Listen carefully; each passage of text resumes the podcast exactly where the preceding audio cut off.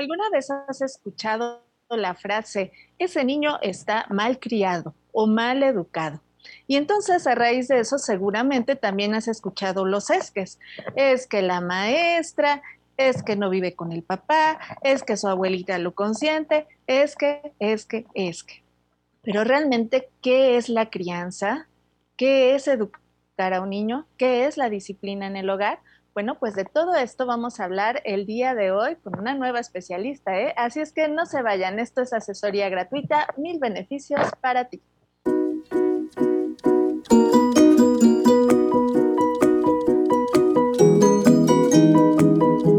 bueno, pues ya estamos aquí de vuelta. Es para mí un placer, de verdad estoy muy contenta porque estamos estrenando, digo yo, especialista. Y estamos aquí con Paola Redding de Mi Vida Orgánica. Bienvenida, Paola. Muchísimas gracias, Mare. Muy contenta de poder estar aquí compartiendo pues con todos ustedes eh, este tema tan precioso que traemos para todas las familias. Así es, y bueno, esta sección que tenemos con Paola es justamente educación y crianza, porque el éxito empieza desde el hogar, ¿eh? Así es que si ustedes quieren hijos exitosos, estos temas de seguro que les van a ayudar muchísimo. Y bueno, pues antes de que entremos de lleno con el tema, quiero darle la bienvenida a todos nuestros amigos que nos están viendo o escuchando, ¿verdad? A través de la radio. Eh, también estamos en YouTube, por si quieren buscarnos allí, compartir. De pronto hay personas que dicen, es que yo en Facebook ni cuenta tengo. Ah, bueno, pues tenemos YouTube. Y si están en Facebook, también. Recuerden que estamos siempre pendientes de todos sus comentarios en las tres plataformas. Así que con toda confianza, si tienen alguna duda que les vaya surgiendo durante el tema, ¿verdad, Paola? Pues vamos a estar aquí dispuestísimos durante este tiempo de transmisión. Y bueno, pues ahora sí, eh, desde Monterrey, ¿verdad? Tenemos aquí a Paola Redding, eh, especialista en qué se preguntarán. Bueno, pues ahí les va. Muchos de ustedes seguramente escucharon esto del homeschool a partir de la pandemia, ¿verdad? Nos vimos como que obligados en cierta forma a practicar el homeschool. Esto que es más bien, le diría yo, escuela en línea. Pero sabían que hay muchas familias, la verdad que es algo que ya va creciendo que no solamente lo practica desde la pandemia, sino que ya viene practicándolo desde mucho antes, eso es posible. Niños que practican y que son educados totalmente en casa. Pero ¿cómo es eso? Eh, ¿Qué beneficios tiene? ¿Qué contras? ¿Qué dificultades? Bueno, pues todo eso es justamente en lo que se especializa Paola Redding. Entonces, si quieren saber más, créanme, son temas muy interesantes. De pronto uno puede decir, ay, pues eso ni he escuchado, pero cuando uno se va adentrando, tiene bastante, bastante tela de dónde cortar, ¿verdad? Y bueno, ahora sí, ya no sigo hablando yo, que no te quiero quitar el tiempo, ¿verdad?, de exposición. Y cuéntanos, Paola, un poquito de ti y de qué nos vas a hablar. Bueno, pues nuevamente muchas gracias. Este, sí, pues yo soy mamá de tres niños, los tres son educados en casa desde hace seis años, empecé con el mayor. Y sí, como comentabas, pues eh, el homeschool es algo un poquito alejado de la realidad de la pandemia. Eh, es más un estilo de vida que miles de familias hemos practicado desde hace ya bastantes años. Aquí en México no es tan, tan fuerte, pero por ejemplo países como Estados Unidos son millones de familias las que educan en casa. Y bueno, pues yo tengo, eh, soy autora de un libro que se llama precisamente Educación en Casa. Eh, tengo mis, redes sociales de homeschool, de mi vida orgánica. Mi vida orgánica eh, lo relaciono con el homeschool porque precisamente el educar a nuestros hijos en nuestro hogar es parte de una vida más natural, más conforme a la planeación orgánica en lo que significa eh, criar a los hijos los padres, que somos los padres los encargados de educar a cada uno de nuestros hijos y bueno, pues muy contenta ya de, eh, por todo lo que he visto y precisamente por eso es que eh, yo me, me he comprometido con muchas familias para poder estar compartiendo este tema porque es algo maravilloso. Es muy diferente a lo que nos imaginamos. Casi siempre cuando eh, hablamos del homeschool, la gente... Está teniendo allí algunos problemillas con Ahí está. ¿Ahí se escucha? Sí, ya, se cortó un poquito. Ok, perfecto.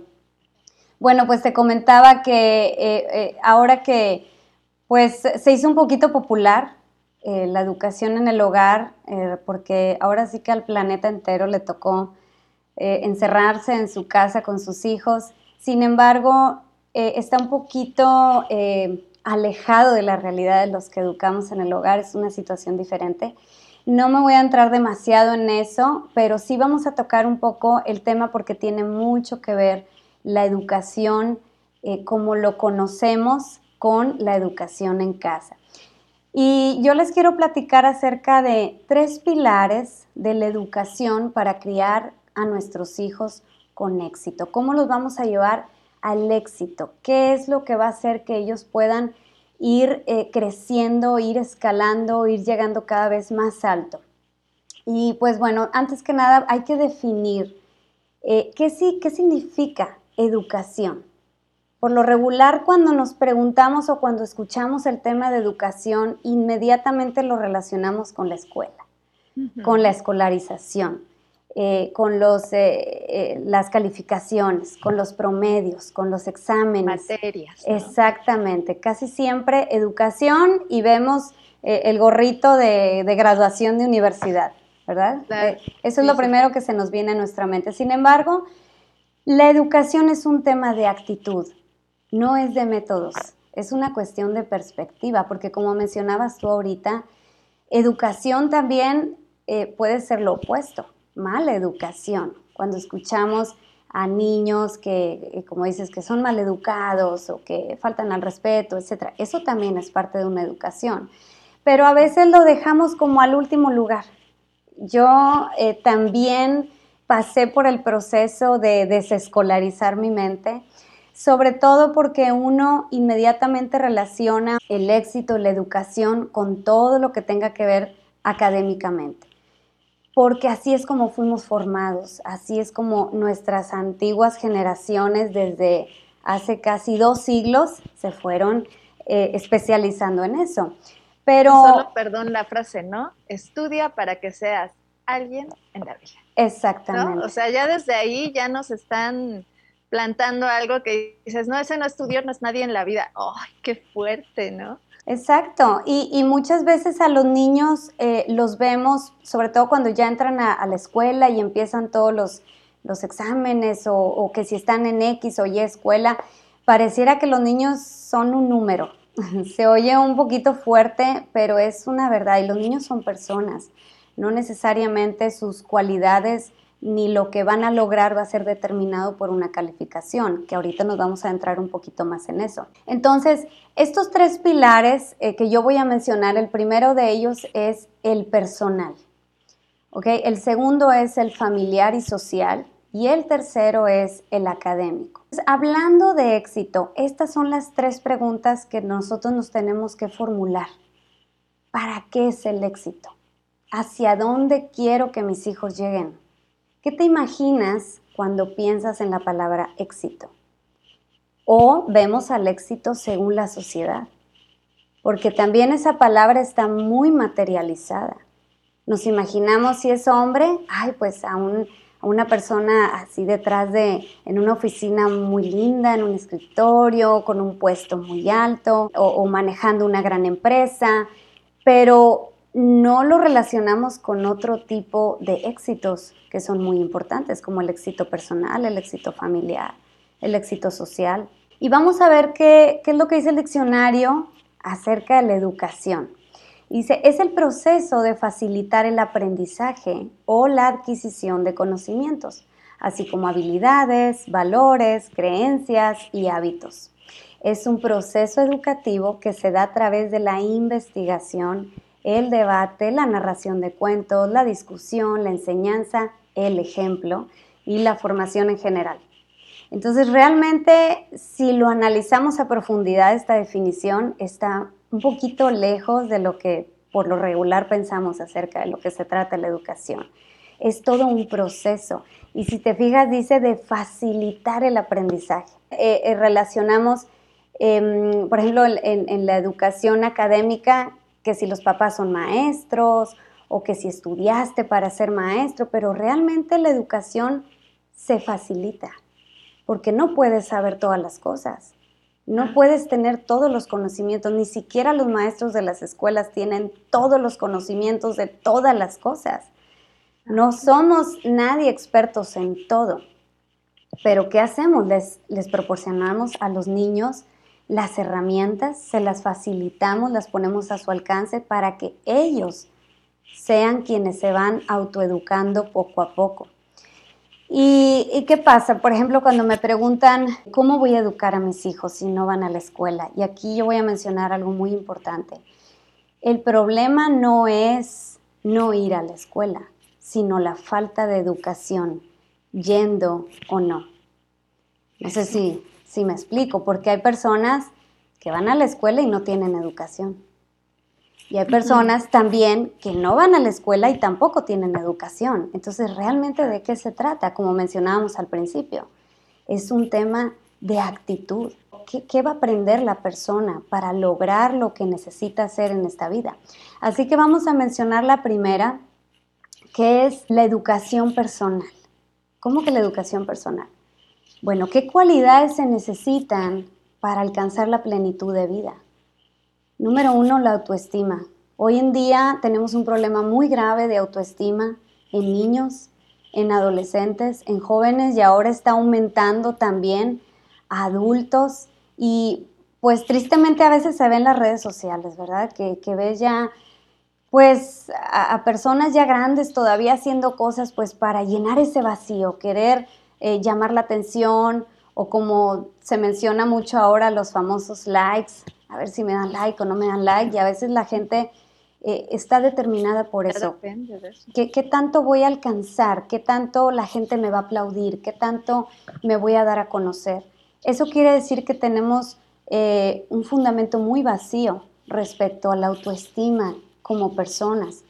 Y entonces ahí es donde nosotros tenemos que como poner el freno de mano, así a como vamos a toda velocidad con los niños y, y analizar que realmente nuestros hijos tengan una autoestima sana, porque hay, hay polos opuestos, ¿verdad? Está la autoestima donde no me valoro, donde necesito la aprobación de alguien, hay índices de suicidio muy, muy altos, porque pues por lo mismo de que se busca una aprobación tanto social como económica, como académica.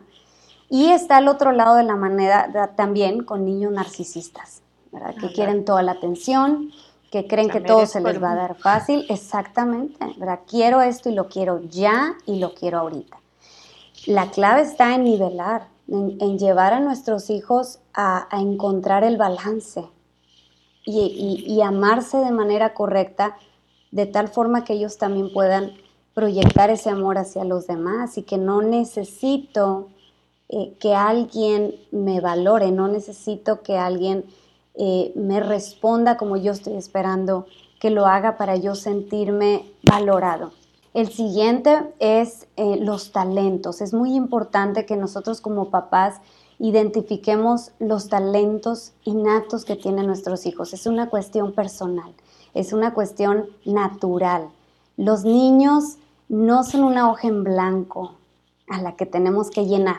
Los niños ya nacen con intelecto, ya nacen con un cerebro lleno de ganas de hacer y deshacer y porque pues cuando son bebecitos, ¿por qué tenemos que estar detrás de ellos? Porque ellos están hambrientos por descubrir, están hambrientos por hacer, por morder, por quitar, por sacar y conforme van creciendo según las etapas, porque por eso es, tan profundo el tema de la crianza, porque si, si los niños vinieran en blanco, pues no tendríamos que disciplinar no tendríamos que dar órdenes, no tendríamos esas luchas que a veces hay entre, entre papás e hijos.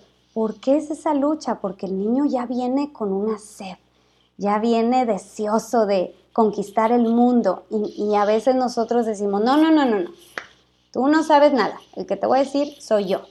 Y a veces el frenar esos, esos talentos, llámese talentos musicales, llámese eh, talentos eh, intrapersonales, interpersonales, todos los que existen eh, físico-matemático, deportivos, atléticos, artísticos, de todo eso, muchas veces nosotros decimos, no, es que eso no es lo que tú debes de hacer, tú tienes que hacer lo que yo digo que debes de hacer para poder llegar al éxito.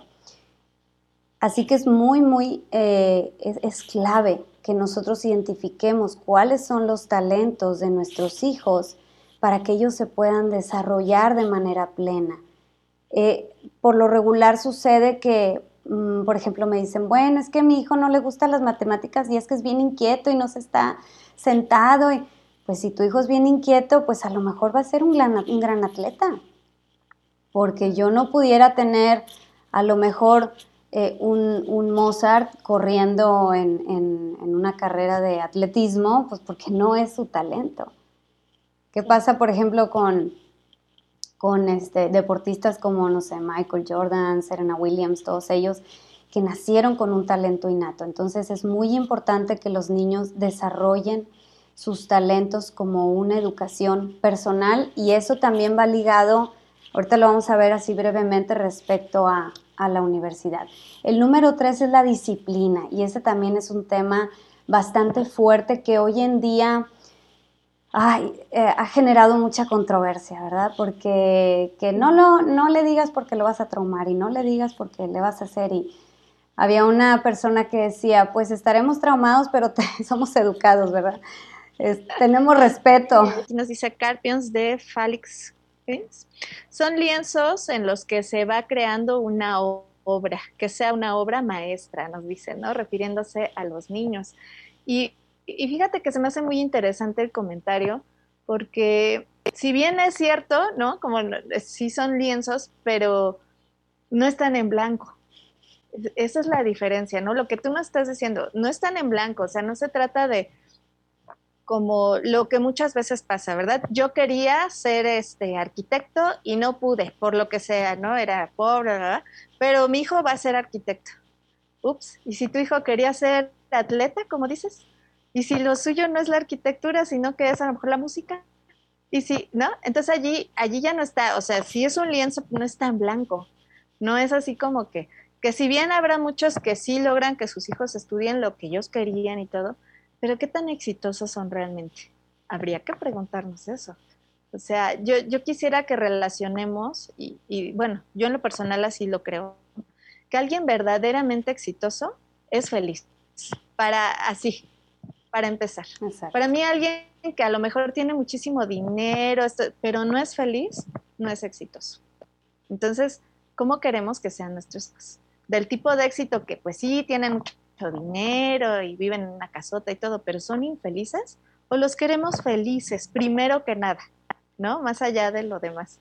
Entonces, justamente en esto que estamos viendo, lo personal, fíjense qué puntos tan interesantes, porque justo de allí parte, ¿verdad, Paola? O sea, de lo personal nos podemos ir, yo me imagino, a las demás áreas que nos vas a platicar. Entonces, pues ya vamos viendo, ¿no? A ver, vamos checando qué habilidad tiene mi hijo. Sí, definitivamente, este, por ejemplo, hace poquito me encontraba con una noticia de un chico también, como lo que sentimos que es aparentemente muy exitoso en una de las mejores universidades de México, eh, con, con, muchos talentos, con todo. Haz de cuenta que, wow, como listo para triunfar y resulta que el chico cometió homicidio a un taxista porque estaba pues bajo los efectos del alcohol y se molestó cuando le cobró el taxista y lo mató a golpes.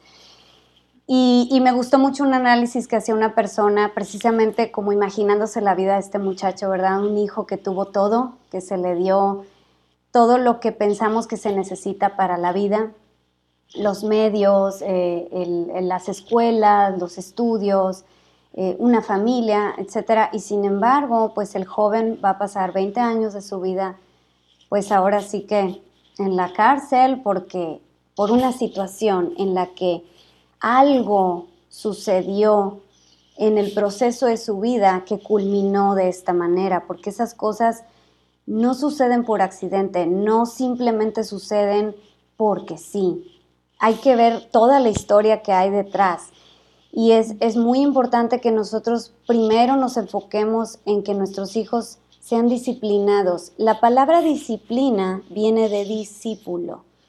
¿sí? Entonces yo con el ejemplo como padre enseño a mi hijo y lo hago, yo, yo, me, yo me pongo en la posición de líder y él me sigue y, juntos vamos formándolo, vamos a, eh, eh, trabajando su carácter, sus, sus retos, todo lo que se le hace difícil. Eh, en mi caso, la verdad es que eh, mis hijos, yo creo que los tres son fuertes, ¿verdad? Y no me refiero a que tengan carácter fuerte, porque carácter fuerte es un carácter que se domina, que se controla, que sabe manejar sus emociones. Me refiero a esa fuerza de ya llegué y yo aquí mando y yo voy a hacer y todas esas que a lo mejor algunos se identifican conmigo. Eh, entonces yo me vi comprometida en, esta gran labor de empezar a estudiar, porque ese es otro tema, nos preparamos para matemáticas, nos preparamos eh, para, para las ciencias sociales, para español, pero no nos preparamos para ser padres. Entonces tenemos que estudiar, tenemos que prepararnos, tenemos que leer, tenemos que investigar. Yo desde bien pequeño, mi niño, empecé a leer libros eh, de cómo criar a los varones, porque el mayor era varón y yo crecí entre puras mujeres, no sabía qué estaba pasando. y rápido empecé a estudiar, empecé a estudiar acerca de niños de voluntad firme y muchos otros de, de psicólogos reconocidos y, que yo sé que tienen una, línea sana, una línea correcta, porque como mencionábamos ahorita, ya hay de todo y hay que tener mucho cuidado de lo que, de lo que escuchamos, de tantas ramas que hay. Y, y es bien importante eso, enseñar a nuestros hijos a trabajar su carácter. Y esto va muy de la mano con el siguiente punto que es la resiliencia. Ahora en la pandemia fuimos testigos de una gran crisis educativa en la que se encuentra el mundo entero. Aumentaron los crímenes, aumentaron los robos, aumentaron los divorcios, aumentaron, aumentó el abuso eh, hacia niños en, las casas, en las mismas casas, aumentó la violencia intrafamiliar y eso nos habla de un problema muy grave, porque quiere decir que los niños no los estamos preparando para cuando vayan a venir problemas. Por lo regular, los papás pues queremos protegerlos y tenerlos en, esa, en ese nido de amor y de cuidado en el que pues no les suceda nada. Nadie queremos que les pase algo malo a nuestros hijos. No queremos que les pase nada a nuestros hijos. Sin embargo, no quiere decir que los vamos a aventar, a lanzar a la guerra. Lo que sí es que tenemos que nosotros preparar o permitir los ambientes en los que ellos se enfrenten a las dificultades, porque eh, está pasando mucho esto, de, ay, hace berrinche y, ay, bueno, le doy, ay, quiere esto, bueno, se lo compro. Y podría decir mil ejemplos, yo creo que sí, muchas, eh, muchas personas saben a lo que yo me refiero.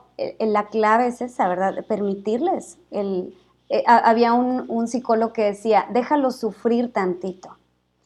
¿Por qué? Porque en la vida hay sufrimiento, en la vida hay dolor, en la vida, claro, es parte de la vida, va a haber muchas dificultades. ¿Qué pasa? Yo a veces les digo a mis hijos, ¿qué pasa si un día de grande, de pronto, claro que no, no, Dios quiere, no sucede, ¿verdad? Pero eh, que, que tienen algún accidente muy grave o pierden su trabajo o alguna enfermedad, tienen que estar preparados, la gente ya no resiste ya no aguanta el, enfrentar el dolor, el, soportar. ¿Cuál es la diferencia? Cuando ellos están bajo nuestro cuidado, que vamos a estar ahí mientras ellos van madurando. Como decía ahorita, no es que lo vas a dejar, órale, este, cállate del, del precipicio, digo, hablando en cualquier sentido de la palabra. O sea, voy a estar contigo para darte, nuevamente volvemos al punto, las herramientas de cómo sobreponerte a las dificultades. ¿Ok? Y se puede implementar en cualquier situación. Si es un, niño, vamos a suponer que le gusta mucho un deporte y fue una competencia y perdió, pues no le voy a decir, ay, bueno, pues le voy a comprar el dulce para que se sienta bien. Tengo que permitirle que él sienta ese momento de frustración y a lo mejor hasta, pues, ¿cómo se le puede decir? Ay, e, e, esa esas ganas de haber querido ganar y, que no se logró porque eso le va a dar herramientas para prepararse para las cosas difíciles que van a venir y decirle, pues ni modo, a la otra te preparas más y a la otra practicas más y te esfuerzas más porque pues esto es difícil y, y por algo el otro ganó, el otro pues se lo mereció.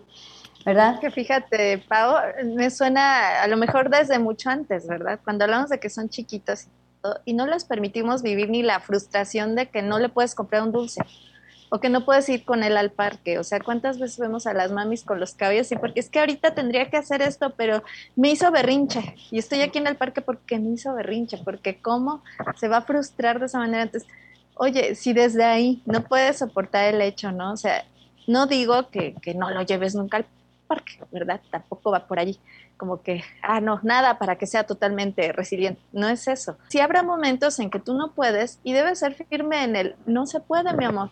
Que va a llorar, seguramente va a llorar, que va a ser, seguramente, ¿no? Pero sí, pues sí, pero no se puede. No se puede, punto, ¿no? Entonces allí ya empiezan a poder tener esa, esa fuerza, esa fortaleza de, bueno, ya, ya resistí en esto poco, como dices, viene una competencia, algo no ganó, bueno, ya lleva cierta escuela, ¿no? Pero ¿cuántas veces vemos a personas que por no ganar, literal sacan la pistola y, ¿no? Porque nunca aprendieron desde chiquitos a, tener esa, esa fortaleza, esa, ese enfrentamiento, ¿no? Porque a lo mejor yo a mi hijo jamás le digo que no, pero ¿qué crees? En la escuela, en la natación, eh, jugando en el parque, alguien le va a decir que no. Segurísimo. Tenemos aquí, ya nos dice Carpions de Failings, nos dice éxito personal, no social, y nos comparte que tiene tres hijos. La mayor tiene habilidades para los idiomas y la música y el baile. Mi hija de en medio desde muy, muy pequeña para la pintura, fíjate, y el menor le apasiona todo lo relacionado con la historia de nuestro planeta. Qué bien, lo tiene muy bien ubicado aquí las habilidades de sus hijos, que como podemos ver son muy diferentes entre cada uno, ¿no? Así es, e, eso es lo maravilloso de esto, que no nacimos para ser iguales, ni para ser formados iguales, ni nos vamos a dedicar todos a lo mismo. Yo a veces les digo, por ejemplo, eh, cuando se preocupan muchos los papás por los exámenes o las calificaciones, les digo, ok, o sea, está bien buscar la calidad, buscar eh, la excelencia. Sin embargo, es como si, como mencionabas tú ahorita, eh, si te obligaran a estudiar medicina y a ti te gusta la arquitectura. Pues qué difícil, ¿verdad? O sea, yo digo, pues hasta yo me enojaría, hasta yo diría, no, hombre, no quiero eso. Entonces, Imagínate, toda, vida una, toda una vida ejerciendo, ¿no? En algo que no te gusta. Como yo les digo, ¿verdad? A los papás, es hay cosas que son básicas, que son claves o indispensables, que es bueno que lo sepas porque es cultura, porque te va a servir. Pero si me traumo porque en vez de sacar un 10 en historia, el niño sacó un 8 y, pienso que no, que por eso le va a haber problemas, pues no, o sea, hay que entender que antes pues, los exámenes ni existían, para empezar. Y en los siglos anteriores salieron grandes artistas de literatura, de música, de pintura, arquitectos. ¿Por qué? Porque desbordaban su pasión exactamente en lo que ellos les gustaba y para lo que fueron hechos, ¿verdad? Ese talento innato como el que mencionábamos ahorita. Eso, eso es bien, bien importante, que, que los niños pues tengan bien identificado qué son esas cosas y nosotros como papás, ¿verdad? También aquellas cosas que les apasionan. Otro de los puntos ahí en el pilar personal es la perseverancia. Ahorita también eh, podemos ver mucho que los chicos desisten. ya, empezaron algo y al rato ya no, y luego quieren otra cosa, y luego quieren otra cosa. Entonces, enseñarlos a perseverar, ¿sí? Que, que también si ya te gusta algo, si estás haciendo algo, pues terminarlo cuesta eso va un poquito de la mano con la disciplina, ¿verdad? Que hay que perseverar, que hay que enseñarlos que, eh, por ejemplo, eh, nosotros, nos, puse yo un ejemplo en una ocasión de que mi niña quería una muñeca que pues estaba cara, no era cualquier muñeca, entonces yo le dije, bueno, hija, pues si tú quieres esa muñeca vas a trabajar. Tiene ocho años. Entonces, ¿qué? Hicimos un proyecto juntas de vender empanadas y claro que hubo un momento en el que se cansaba, porque pues a veces la gente, y, e íbamos así literal de casa en casa, fue toda una aventura padrísima y ella aprendió muchísimas cosas, pero a veces se cansaba, a veces ya no quería y yo le decía, bueno, acuérdate que tienes una meta, que tienes un objetivo y vamos a seguir y la apoyé y al final lo logró. y muy contenta, ¿verdad? Porque se compró eso. Entonces, enseñarlos a perseverar, a perseverar, porque sucede también esta otra cosa. Entran a los trabajos y al mes ya, ya me salí porque pues ya no me gustó o porque no era lo que yo pensaba o lo que yo creía. Gano lo suficiente. Claro, o sea, para llegar al puesto que, que, tú quieres llegar, pues hay que perseverar, hay que esforzarse, hay que echarle ganas. Y dentro de, hablando de, de los trabajos, está la otra cuestión que es la económica, que también es, es algo con lo que se lucha toda la vida, porque si desde niños no enseñamos a nuestros hijos a tener la perspectiva correcta respecto del dinero, entonces ellos, en vez de ir en búsqueda de esa plenitud de vida, van a ir en búsqueda del dinero. ¿Qué es lo que pasa ahorita? Que ya tenemos adolescentes que están metidos en la venta de drogas, que están eh, metidos en, e incluso en trata de blancas, en cosas muy, muy severas. ¿Por qué? Porque su perspectiva respecto del dinero es la equivocada. Es, o, o, por ejemplo, ahorita ya los jovencitos, quiero que me compres el iPhone 45. quiero la computadora tal, quiero la marca tal, quiero la ropa tal. Y es muy importante que ellos se ubiquen y pongan los pies en la tierra y sepan que las cosas cuestan y sepan que hay que, de qué manera podemos nosotros enseñarles el valor de las cosas, qué es lo que realmente a ellos les va a dar una estabilidad. Que el dinero es un medio, no es el medio. Tienen que tener esa educación, hay que hablarles del dinero, hay que hablarles de cómo funciona la economía, hay que hablarles de para qué sirve, de cómo ahorrar, cómo no endeudarse. Sirve, ¿verdad? Exacto, del uso de las tarjetas de crédito. Y pues de ahí nos brincamos pues ya al, al segundo pilar, que es el familiar y social. La típica frase, ¿verdad?, de cómo van a socializar los niños. Eh, la socialización no es algo que se busca, es algo que sucede, es algo que se vive. No podemos estar en una sociedad sin socializar. Es algo que desde que crecemos, desde niños, estamos siempre socializando, siempre estamos conviviendo, porque ese es otro punto. Hay una diferencia muy grande eh, en la socialización respecto de la convivencia. Si, nos preguntan a nosotros, con cuántas personas realmente hemos convivido desde nuestra niñez, pues mencionamos a los que fueron realmente nuestros amigos, aquellos con los que intimamos, aquellos que nos conocían realmente, eh, aquellos con los que hubo pues una relación, porque pues para socializar yo puedo socializar en el parque, en la tienda, en el súper, por eso, ay, esa persona es muy sociable. Claro, porque pues va a una fiesta y socializa con todo el mundo, pero eso no, no es necesariamente una convivencia. Y dentro de la convivencia entramos en esta parte de la convivencia familiar. La gente está muy preocupada porque los niños socialicen en la escuela, pero ahora también nos dimos cuenta que hay un problema de convivencia familiar, porque pues muchos papás ya no aguanto a los niños y los niños ya no aguantan a mis papás y el marido ya no aguanta a la esposa y la esposa Entonces dices, ¿qué pasa? Hay algo que está faltando, hay un pilar que se está descuidando, es un fundamento.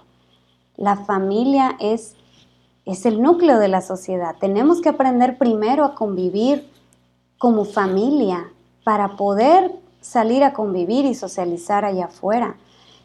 Y dentro de la convivencia familiar, dentro de este principio está el respeto a los padres, a la autoridad, que los niños tienen que saber y tienen que entender que el respeto hacia los padres, la honra hacia los padres, les va a dar herramientas fundamentales para poder salir adelante. Porque eso, eso también sucede que, por ejemplo, he escuchado de jóvenes que entran a un trabajo y les cae mal el jefe y no, pues es que a mí no me gusta que, me esté diciendo tal y cual o... Y claro, estamos hablando en términos normales, ¿verdad? O, le faltan al respeto a, a, cualquier autoridad que se les pone adelante. Yo creo que ni siquiera tengo que mencionar ejemplos porque todos en algún momento más últimamente estamos escuchando de este tipo de situaciones complicadas en el que los, los chicos no saben respetar a las autoridades y estamos viendo una mala educación en las redes, estamos viendo en las películas, en programas, en todos lados estamos viendo que se propicia una falta de respeto hacia la autoridad. Y ahora, el, el, ser autoridad no significa ser autoritario y solo dar órdenes y tú me tienes que obedecer. Es a través de la convivencia. Cuando yo tengo una convivencia con mi hijo, cuando yo he aprendido a escucharlo, cuando sé qué piensa, qué siente, cuando estoy involucrado completamente en su vida, con sus amigos, con todo lo que hace, con sus sueños, entonces es más fácil que cuando yo tengo que aplicar la disciplina, mi hijo tenga otra actitud hacia mí, porque ha sido un sembrar y sembrar y sembrar para poder ver una cosecha. A veces eh, me buscan mamás pues que, en algún momento ya se sienten desesperadas cuando son adolescentes sus, hijos y me dicen es que ya no sé qué hacer, es muy respetuoso. Y les digo, bueno, antes que querer impartir una disciplina tienes que, que formar una relación con tu hijo. Tienes que saber qué hay en su corazón, qué es lo que necesita, qué le está pasando, antes de querer arreglar su conducta. Y aquí entra también toda la cuestión familiar, entre los hermanos. Luego dicen, ay, es normal que los hermanos se peleen. Más bien yo diría, es común, pero no es normal. Porque vemos, por ejemplo, eh, también supe de un caso en el que un, un, papá falleció y dejó pues una herencia muy grande a sus hijos y los hijos terminaron divididos. ¿Por qué? Porque no hubo esa formación, no hubo ese ese ustedes son un equipo, ustedes están para apoyarse. Cuando los hijos están peleando, los ayudemos a arreglar sus diferencias. En casa, por ejemplo, no está permitido jamás burlarse uno de otro. Tiene que haber un respeto, tiene que haber amor, tiene que haber apoyo, tiene que haber cariño. Porque yo siempre les digo, un día nosotros no vamos a estar y van a quedar ustedes. Ustedes van a ser la próxima familia, ustedes son los que se van a juntar en Navidad, ustedes son los que sus hijos se van a reunir. Nosotros un día no, vamos a estar. Y la otra cuestión es también que al final, al final, siempre lo que queda es la familia. Los amigos pasan, los compañeros, todo es momentáneo, pero la familia esa es para siempre. Y la tercera, ya entrando un poco más en la sociedad, en tener amor por el prójimo. No solamente la mala educación la vemos en los niños. Me ha pasado que voy en el carro y escuchas a la persona gritar una maldición porque alguien se metió mal o porque aceleraron, porque, porque era su turno. ¿Y qué es lo que está pasando? Que hay un desenfreno de, en el que ya no me importa el otro, en el que no respeto al otro, y lo vemos en muchos sentidos. En, por todos lados hay una competencia, hay una lucha, hay diferencias, eh, hay, hay, contiendas, hay rivalidades. Entonces todo eso también se tiene que, que trabajar en, en, que nuestros hijos vean con los mismos ojos, como decías ahorita, ¿verdad? Al que recoge la basura, como el que tiene la empresa más grande del mundo, del país o de Latinoamérica, porque son personas. Es, tiene que ser el mismo trato, la misma perspectiva. Por eso decíamos ahorita, es una cuestión de perspectiva. ¿Cómo le enseño yo a mi hijo a tratar a los demás? A ayudar al prójimo. Los países primermundistas son países en los que la ayuda entre, la misma sociedad, entre la misma cultura, es, es, es, bien profunda. Por ejemplo, eh, aquí, en México, aquí en Monterrey hay un, como unos mercados muy grandes donde pues ves de todo, ves coreanos, ves árabes, hasta judíos.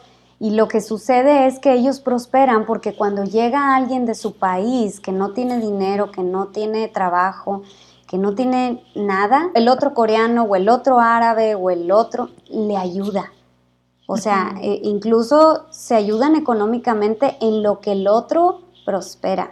Nunca sabemos hasta dónde, qué alcance tiene el amar al prójimo y sin esperar nada a cambio. Porque pues siempre, va, siempre vamos a poder ayudar a alguien que nunca nos va a poder compensar. Pero tenemos que eh, ver a las personas con compasión, con misericordia. Hay mucha indiferencia a veces. Están los niños y, ay, es que él no, no me cae bien, o, es que mira cómo se viste, o es que...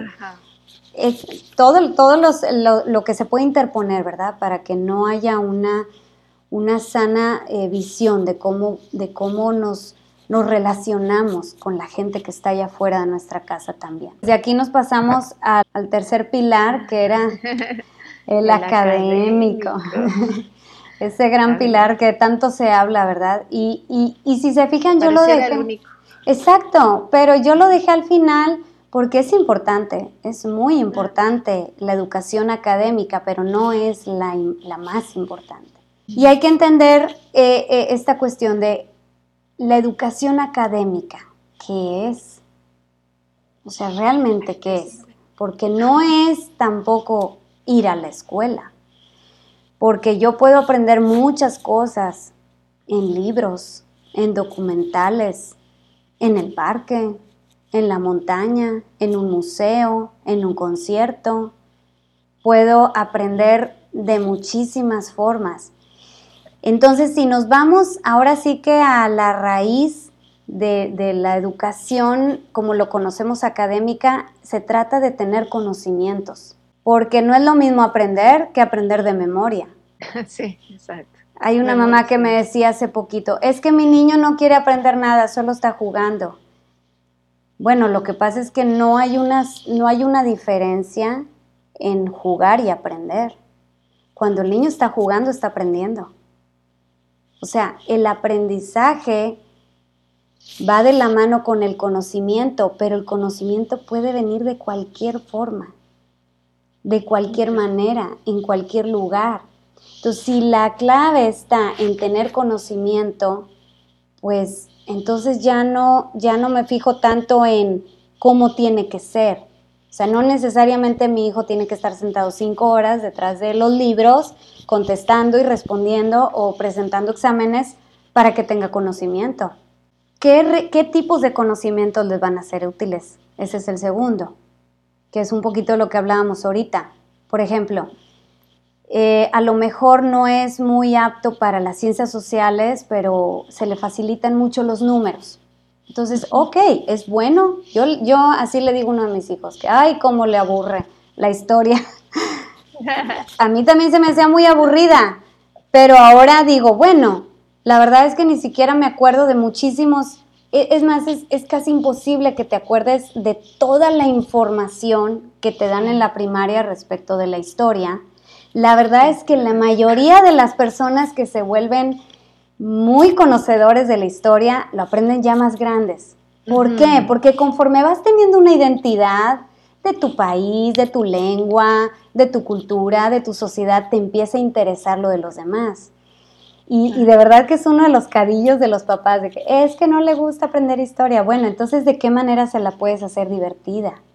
¿verdad? Pues llévalo, por ejemplo, aquí en México están las pirámides, hay un montón de museos, este, o, cuando hay presentaciones en vivo, de que va a aprender, lo va a aprender, solo le vas a dar las herramientas. Y si ves que tiene una facilidad extraordinaria para los números, entonces dices, bueno, le voy a proporcionar conocimientos de números, porque tal vez va a ser un físico matemático, o tal vez le va a gustar mucho la tecnología, la programación, etcétera. Entonces, plantearnos eso, o sea, hacernos esas, esas dos preguntas eh, de para qué le va a servir y cuáles realmente van a ser útiles. Y aquí entramos también en el tema de los exámenes. ¿A cuántos nos gustaron los exámenes? Uy, pero fíjate, ay, perdón, antes de que entre esto de los exámenes, les quiero dejar una reflexión, ¿eh? y de veras, yo estoy segura que si ahorita ah, a su servidor a cualquiera de ustedes nos hicieran un examen de primaria, así de sexto de primaria, no pasaríamos en muchos sentidos, ¿eh? de veras. Y no es porque, o sea, yo les puedo decir, a lo mejor hasta si se quiere como presumir, yo era de las aplicaditas, ¿no? De los primeros lugares y todo. Y sé que en su momento memoricé muy bien muchas cosas. Pero de verdad, o sea, ahora me ponen así ciertas cosas. Yo decía, esto lo tenía perfecto, pero Ahorita no tengo ni idea, de verdad, ni idea. Tengo lo básico, lo que ocupo, por supuesto, ¿no? Sabemos redactar, sabemos eh, hacer eh, operaciones básicas, todo lo que se necesita en la vida, creo que es algo que todos tenemos muy bien. Pero ¿qué pasa con todos los demás conocimientos? Exactamente. ¿Verdad? No, y te aseguro que así estamos la mayoría. O sea, realmente yo pienso que la primaria la traes a la luz cuando tus hijos entran en primaria. Que dices, híjole, ahora sí ahora sí me ¿eh? toca, y, y, y, la cuestión es que ahora sí lo haces como reflexionando. ¿Verdad? O sea, ahora, ahora sí dices, ah, esto era para esto, ah, esto era para el otro. Pero yo también hace poco me topaba que, que los diptongos y que pues, nunca en la vida, nunca en la vida, o que el, ácido ribonucleico. el acento la palabra, pero ya no te acuerdas que sí era la aguda, la graveza, no lo tienes tan claro. Pero ¿sabes por qué? Precisamente por lo que mencionábamos ahorita de que no es lo mismo aprender que aprender de memoria. Todo lo que aprendemos de manera forzada, de memoria, por, por querer lograr algo de memoria, solamente recordamos el 20%. Y todo el 80% está comprobado científicamente, te digo porque lo he investigado a profundidad, se olvida. O sea, nos quedamos con una vaga idea, con ciertos recuerdos, pero como bien dices tú, o sea, igual a mí, si ahorita me preguntan una fórmula de química que vi en secundaria, pues no me acuerdo. O sea, te tienes, conoces varias cosas y eso es lo que sucede cuando queremos que nuestros niños sepan todo y aprendan todo y, de todo. ¿Qué pasa? Que aprendemos poquito de cada cosa. Entonces no se hacen excelentes pues en nada. O sea, en sí, todo es poquito. Pero lo, lo que realmente pudiera ser funcional para sus vidas, hay, eh, em, hay estudios que, que han determinado que lo que se aprende con entusiasmo es lo que se nos queda grabado para toda la vida o al menos para casi toda la vida. A mí me pasaba, por ejemplo, que a mí me gustaban mucho las artes, siempre se me dieron muy fácil y fue, o sea, son las clases de las que más me acuerdo, las que realmente disfrutaba y las que tenía mis dieces así fácil, ¿verdad? Porque no me tenía ni que esforzar. ¿Por qué? Porque lo hacía, exacto, lo hacía con entusiasmo. Y fíjate que les quiero compartir así brevemente un, una, este, un post que puse el día de ayer es de Anónimo, anda circulando por ahí, no es mío, pero está muy lindo y dice, queridos padres, los exámenes de sus hijos comenzarán pronto. Sé que todos están muy ansiosos de que a sus hijos les vaya bien, pero por favor, recuerden que entre los estudiantes que se sientan a presentar los exámenes hay un artista que no necesita entender las matemáticas, hay un emprendedor que no le importa el cuento o la literatura inglesa, hay un músico, no importa quién califica en química, hay un atleta cuya condición física es más importante que la física. Si tu hijo obtiene las mejores calificaciones, es genial, pero por favor, si no lo hace, no le quites la confianza en sí mismo y su dignidad. Dile que está bien, es solo un examen. Están separados para cosas mucho más importantes en la vida. Hazle saber que los amas y los apoyarás a llegar a su verdadero y único potencial. Y hablando aquí eh, respecto a, ese amor, que es muy importante que le reflejemos a nuestros hijos, ponía yo ahí, eh, les, les mostraba, ¿verdad? Esta foto donde están los papás participando de la cocina y todo. Cuando los papás nos involucramos en esas actividades diarias y ellos nos ven como un ejemplo a seguir, esa es la educación más linda, más natural, más genuina que hay para nuestros hijos. Este tema de, en cuanto a lo académico, eh, pues replantearnos, ¿verdad? Hasta dónde queremos que lleguen nuestros hijos y tener muy en cuenta el tema que hablábamos de sus habilidades naturales y si tenemos que trabajar cosas personales en su vida antes que cualquier otra cosa, porque eso les va a dar herramientas para poder ejercer todo lo que es académico y de trabajo y laboral. Estos conocimientos de verdad que independientemente de que estén o no en la escuela, nos hacen estar más cerca de nuestros hijos, ¿no? Como en esa parte medular, como lo más importante. Y, cuando tú tienes bien eso, estoy segura, Paola, lo demás fluye. Así es. ¿no? Cuando sabes eh, realmente entender, sentar esas bases, estos pilares, ya vayan o no a la escuela, tengan actividades extracurriculares, lo que sea, van a ir bien porque tienen las bases necesarias. Cuéntanos cómo pueden visitarte. Sí, pues tengo mi página web que es www.mividaorgánica.com. Está mi libro también que se llama Educación en Casa. Ahí mismo en la página lo pueden localizar. Estoy en Instagram como arroba mi vida orgánica y en Facebook eh, tengo un grupo que se llama Educación en Casa de mi vida orgánica. Y bueno, pues estamos también en YouTube, podcast, todo como mi vida orgánica. Ahí pueden encontrar más contenido.